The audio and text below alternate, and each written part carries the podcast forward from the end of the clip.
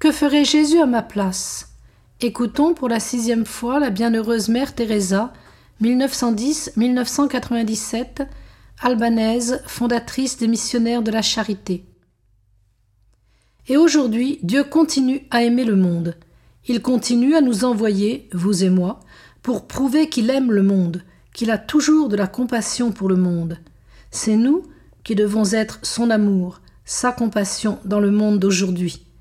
Mais pour être capable d'aimer, nous devons avoir la foi, car la foi en action est l'amour, et l'amour en action est le service.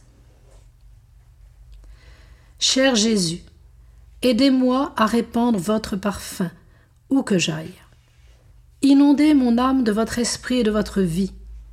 Pénétrez et possédez mon être si complètement que ma vie ne soit qu'un rayonnement de la vôtre. Brillez à travers moi et soyez tellement en moi que chaque âme que je rencontre puisse sentir votre présence en mon âme. Qu'en levant les yeux, ce ne soit plus moi que l'on voit, mais seulement Jésus. Restez avec moi, et je commencerai alors à briller comme vous brillez, à briller jusqu'à en être une lumière pour les autres. La lumière, ô Jésus, sera toute de vous, aucunement de moi.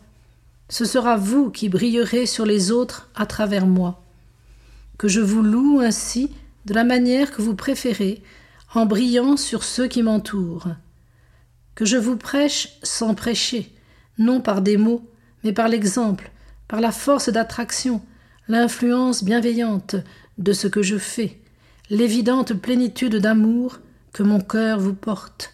Amen.